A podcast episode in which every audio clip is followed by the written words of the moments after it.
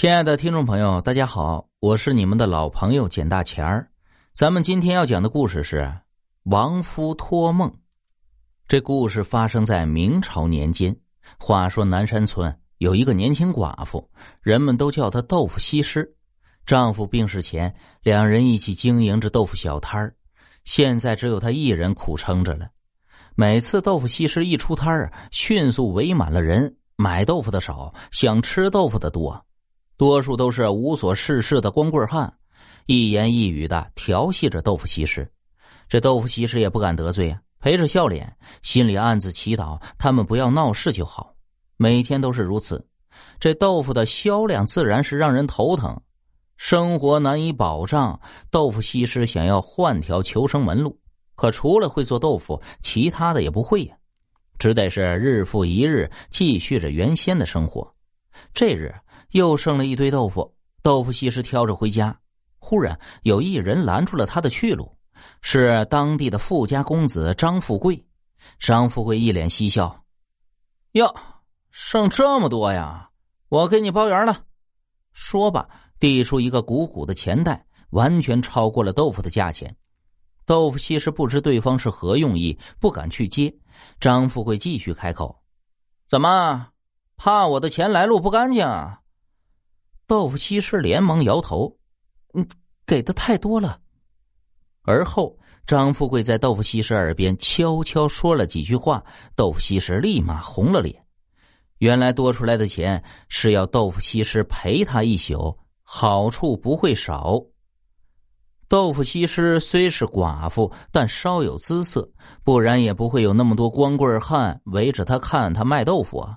面对金钱的诱惑，豆腐西施头脑一热，竟然答应了。毕竟家中还有一老娘要养，钱财对她来说十分重要。尽管心中感觉愧对丈夫，但豆腐西施还是迈出了这一步，都是为了生活。豆腐西施的老娘眼睛不好，看不到东西，一直都是卧床躺着的，自然察觉不到女儿的异常。一宿过后，张富贵心满意足的离开了豆腐西施的家。豆腐西施看着床上的钱袋，又想起张富贵临走时说的话：“过两日我再来。”豆腐西施的心里竟然有了一丝期待。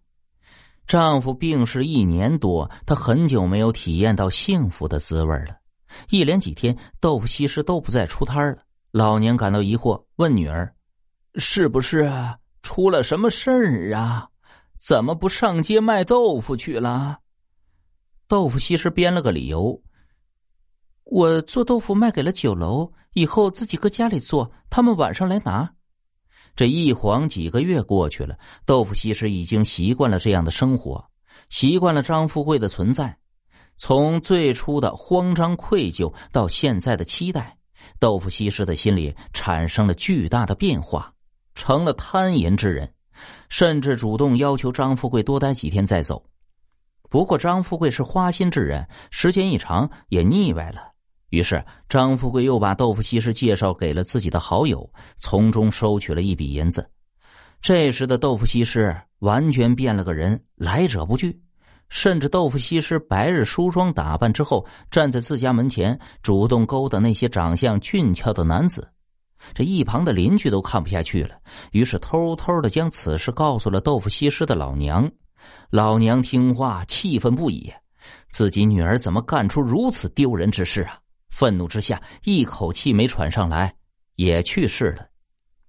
面对老娘的离去，豆腐西施消沉了，可她的消沉却加重了放纵，企图以这种方式来麻痹自己。这日夜深，豆腐西施与一人刚进屋，两人正准备行事，门外响起了敲门声。豆腐西施纳闷了，喊道：“是谁这么不守规矩啊？不知道已经排好人了吗？”这些天来，除了豆腐失西的相好，再无其他人上门，而这些相好也是轮流上门，一人一天。然而门外静悄悄的，但隔一会儿又响起敲门声。豆腐西施不耐烦了，破口大骂。但还是衣衫不整的前去开门，这门一打开呀，一条黄鼠狼窜了进来，径直奔入房间，这把豆腐西施吓了一跳啊，连忙追赶进去。房间内那男子也是一惊，随即一笑：“ 嘿嘿，你该不会是想人鼠大战吧？”这豆腐西施知道他没个正经的，可现在是开玩笑的时候吗？怒骂道：“还不快去把他赶出去！不然你给我滚出去！”豆腐西施的话音刚落，那黄鼠狼“噗”的一声，竟然放了一个屁，顿时是臭味袭来。豆腐西施只感觉头晕目眩，迷糊之中啊，豆腐西施仿佛看到了自己的亡夫，一双通红的眼睛盯着他，并不言语。顿时，豆腐西施满心愧疚，低下了头，不敢再去看亡夫。你怎么做出这样的事来呀？哎，王夫是一阵叹息：“女儿啊！”下一秒，声音变成了老娘。豆腐西施抬起头，自己的老娘竟站在了面前。更惊奇的是，老娘竟然睁开了双眼，眼中带着眼泪。要走正道啊！